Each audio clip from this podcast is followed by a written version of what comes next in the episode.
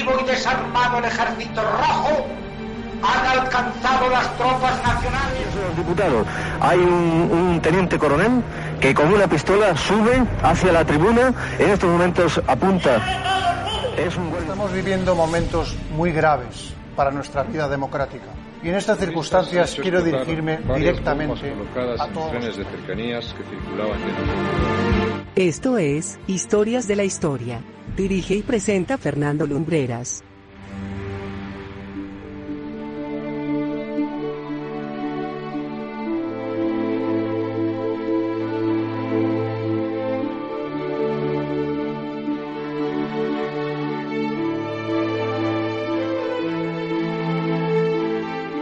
Muy buenas noches amigos, bienvenidos una semana más a Historias de la Historia.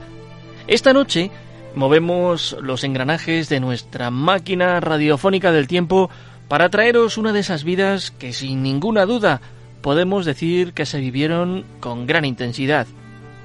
A menudo hemos hablado de esa siempre crispada relación en siglos anteriores entre España y Francia crispación que tuvo su episodio más trascendente con la Guerra de la Independencia que duró desde 1808 a 1814 y que forma parte de todo ese rosario de enfrentamientos bélicos que Napoleón promovió para hacer más extenso su imperio.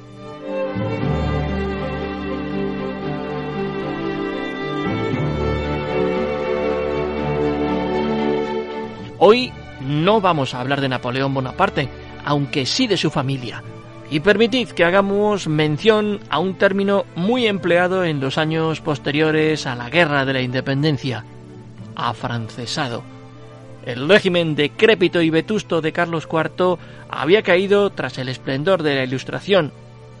Fernando VII, apodado el Deseado, se convierte en rey de España, pero esa palabra, para hacer alusión a todo lo francés, sinónimo de una invasión cruenta, se utilizaba casi de modo despectivo. Afrancesados.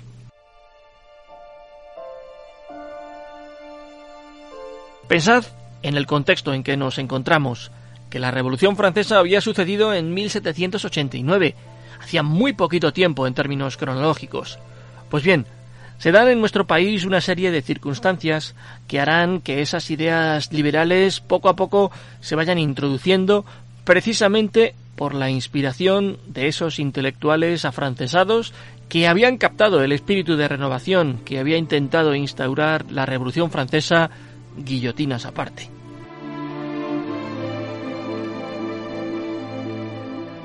Como podéis suponer, un rey absolutista como Fernando VII no estaba dispuesto a perder su parcela de poder. Por eso, en cuanto tuvo ocasión, mandó al garete las Cortes de Cádiz y la Constitución de 1812, la más liberal de cuantas hemos tenido en España, y reinó como un monarca absoluto hasta su muerte en 1833. Mal rey para nuestro país fue Fernando VII.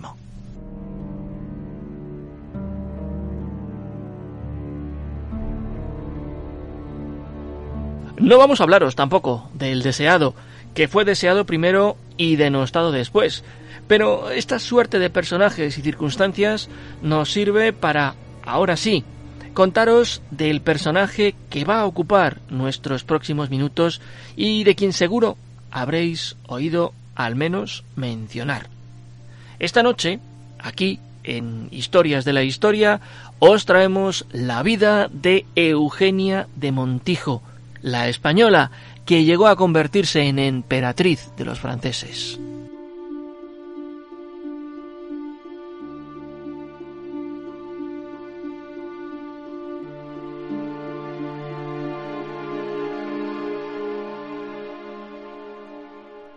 Se llamaba Eugenia Ignacia Agustina de Palafox Portocarrero de Guzmán y Kirkpatrick. Sí, no se apellidaba de Montijo y sí, era hija de un aristócrata, del duque de Peñaranda, conde de Montijo y Teba y grande de España.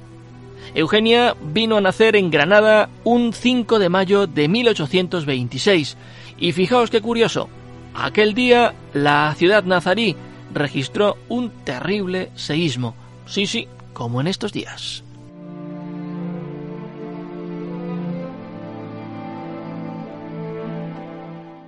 En 1835, Eugenia fue enviada a estudiar a Francia, donde recibió una excelente formación. Allí estuvo en principio dos años, pero luego estuvo una temporada en Bristol, en Inglaterra, en un momento de su vida en que ella más bien prefirió olvidar. Bueno, pues cuenta la leyenda, y ya sabéis cómo tenemos que tomarnos estas cosas, que a la edad de 12 años se le acercó una gitana que leía la mano en el albaicín granadino y le pronosticó que llegaría a ser reina. Ya sabéis que esto podía sonar a broma o a una simple imaginación de aquella supuesta adivinadora, pero es que diez años después, un religioso parisino, aficionado además a la quiromancia, le pronosticó en la misma mano exactamente lo mismo.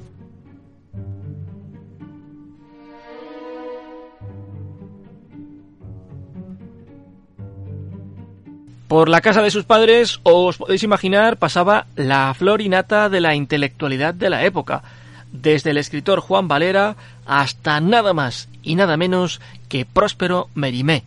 Sí, sí, el escritor creador del mito de Carmen, que fue llevado a la ópera por George Bizet y que se hizo famoso precisamente por esta trama. Merimé y Eugenia fueron grandes amigos.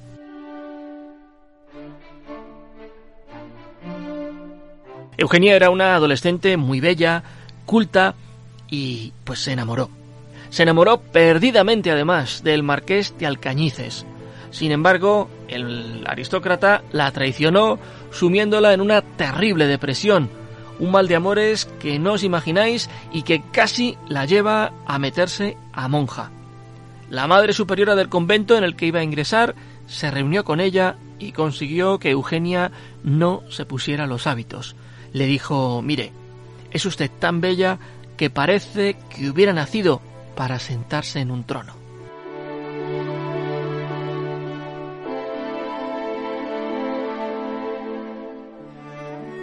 En 1839 muere el padre y su madre y ella fijan su residencia en París.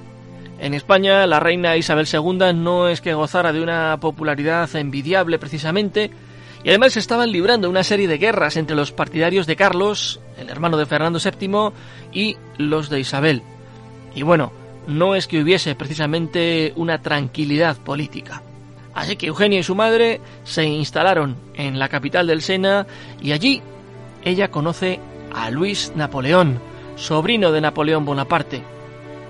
Bueno, pues Luis quedó hechizado nada más verla y se dedicó a cortejarla.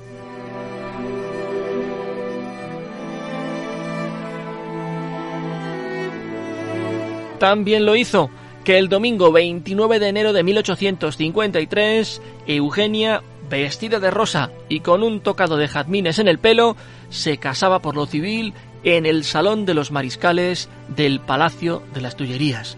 Y al día siguiente, por lo religioso, en el altar mayor de Notre Dame. Así se cumplía el destino que aquella gitana le leyese en la mano siendo una niña o la del religioso que atisbó una corona en la palma de la misma mano. Así, aquella muchacha que quería ser monja se sentó en el trono de Francia.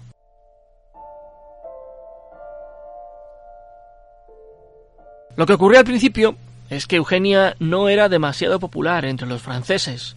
Eso sí, se fue ganando a sus súbditos con su carácter perseverante y hasta afable. Las primeras en rendirse a su encanto fueron las clases populares. Fijaos hasta qué punto tenía intención de ganarse a su pueblo que el regalo de boda de la ciudad de París, 600.000 francos, lo donó íntegramente a la ciudad, que fundó un hogar para mujeres con bajos recursos económicos.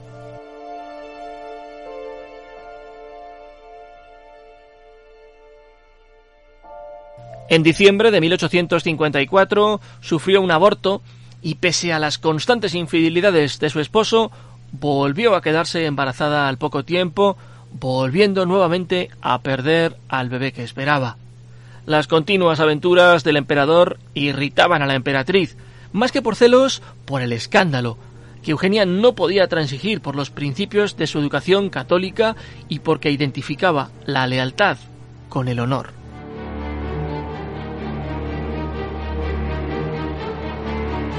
Bueno, pues el 16 de marzo de 1856, después de un parto dolorosísimo, Eugenia dio a luz a su único hijo, Napoleón Luis Eugenio, el heredero del trono imperial de Francia.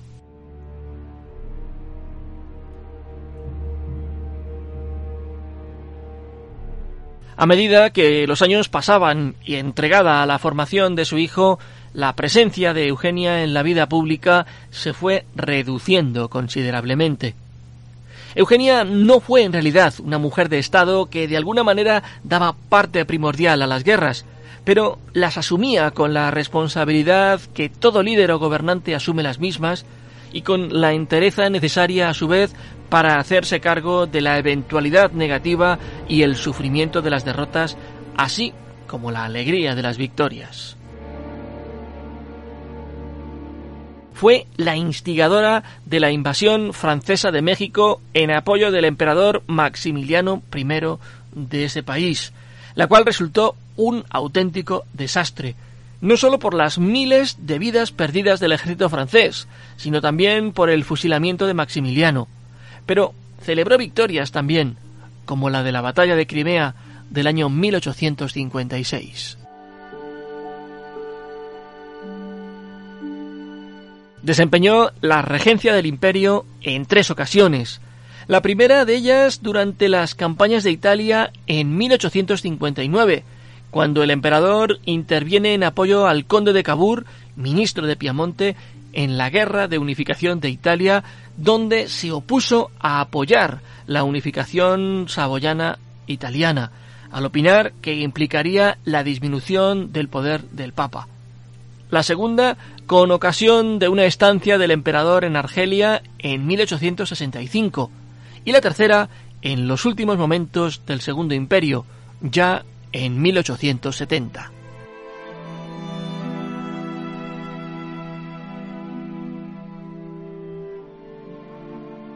En 1858, un atentado casi acaba con su vida y con la de su esposo. Sobrevivieron de milagro.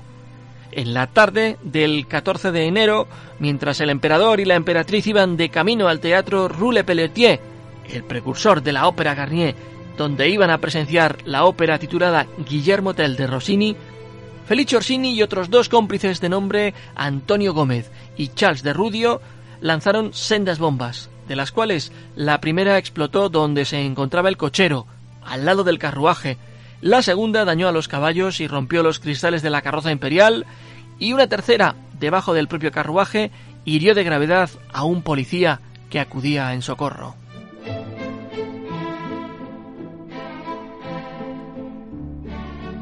Eugenia de Montijo se convirtió en una auténtica mecenas de las artes.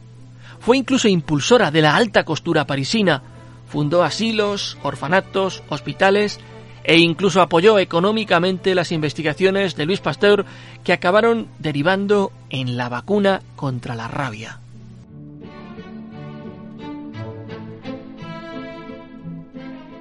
En septiembre de 1870 todo su mundo se derrumba cuando Francia pierde ante los prusianos en la batalla de Sedan. Su marido es tomado prisionero y recluido en un castillo en lo que es Alemania, pero cuando es liberado, el trono imperial se deshace. Eugenia se siente traicionada por todos aquellos que en los días de opulencia estaban a su lado y que ahora rechazaban un imperio como forma de gobierno en Francia.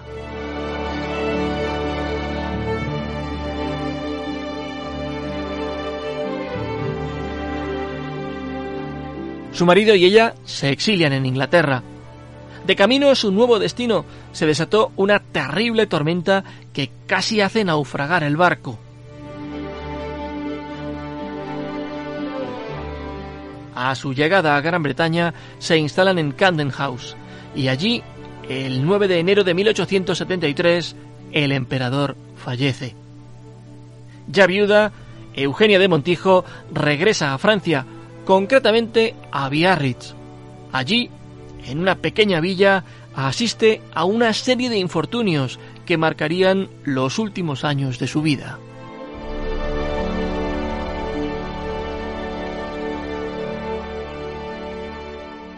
Su amado hijo, un joven de considerable talento, caracterizado por una vida privada intachable y una gran simpatía, parecía destinado a ser un formidable pretendiente al trono francés en la eventualidad de una restauración imperial.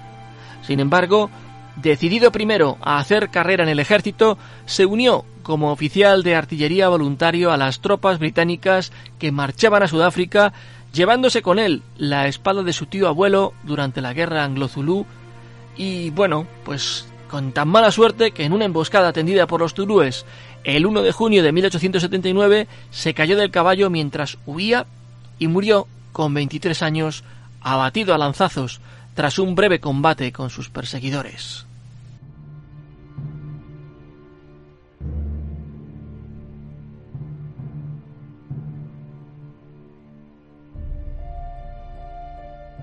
La muerte de su hijo en 1879 junto a la del emperador en 1873 y a la de su hermana Paca de Alba en 1860 a causa de la tuberculosis hicieron que la vida careciera ya de todo interés para la emperatriz.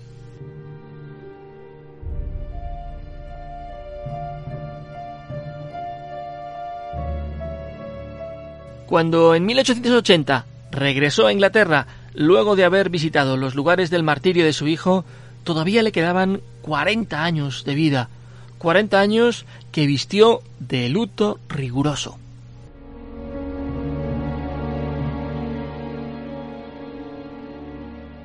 Relacionada genealógicamente con la Casa de Alba, se alojó ocasionalmente en el Palacio de Liria de Madrid, en su quinta de Carabanchel y en el Palacio de Dueñas de Sevilla. Algunas de sus pertenencias, como pinturas y muebles, pasaron a manos de los Alba, como por ejemplo un retrato suyo pintado por Wintelhalter y otro de Goya.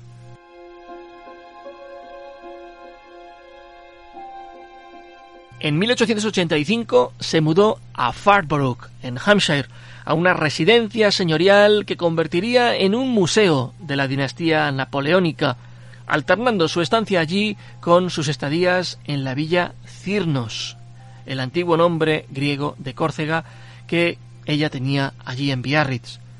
Entre ambos sitios vivía en retiro, absteniéndose de toda interferencia en la política de Francia, pero su salud comenzó a deteriorarse.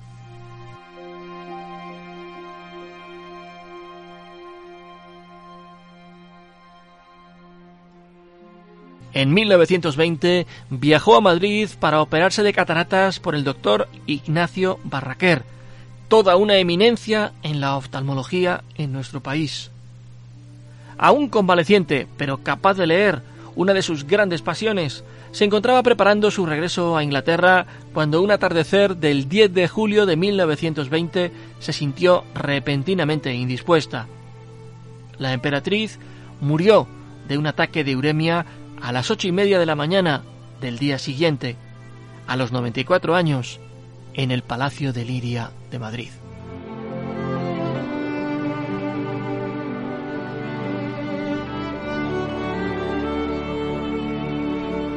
Inmediatamente su cuerpo fue trasladado en tren a París, acompañado por una comitiva que incluía al duque de Alba, al duque de Peñaranda, a las duquesas de Tamames y Santoña y al conde de Teba.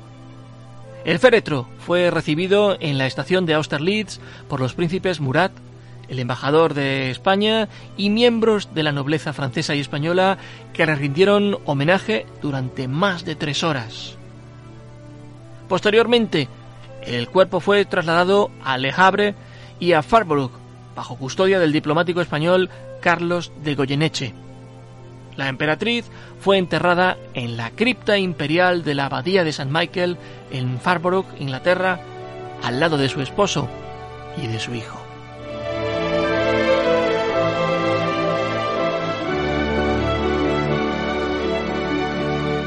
Y aquí vienen unos datos curiosos que ya sabéis que siempre nos gusta enumerar. La emperatriz también ha sido conmemorada en el espacio exterior. El asteroide 45 Eugenia fue nombrado así en su honor y su luna, Petit Prince, en honor a su hijo, al príncipe imperial. Otra cosa, el archipiélago de la emperatriz Eugenia en el mar del Japón fue nombrado así en su honor. Y también fue honrada por John Gould, que dio el nombre científico de Tilomomus eugeniae a la paloma de la fruta de cabeza blanca. Nombrado en honor a la emperatriz, el sombrero Eugenia es un estilo de tocado que se coloca dramáticamente inclinado sobre un ojo, con el ala doblada bruscamente en ambos lados, al estilo de un tocado de equitación, y a menudo con una larga pluma de avestruz inclinada hacia detrás. Dicho sombrero fue popularizado en la década de los años 30 por estrellas de cine, en concreto por Greta Garbo. Sin embargo, mucho más característico del verdadero estilo de la emperatriz fue el paletot Eugenia, un abrigo de mujer con mangas acampanadas y de cierre de un botón en el cuello.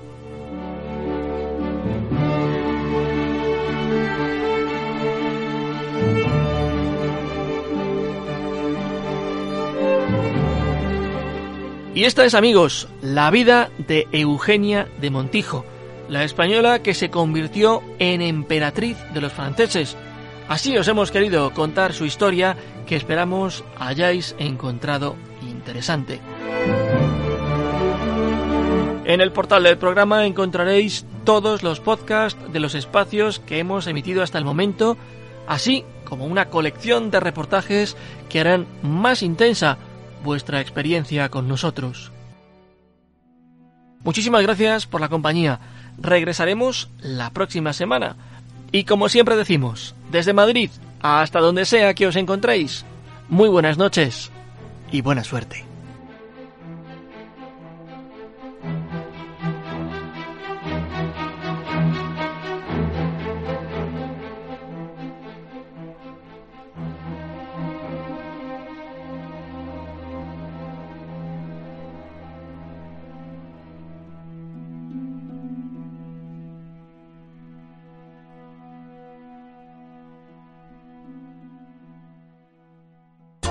Viva Radio, tu radio de viva voz.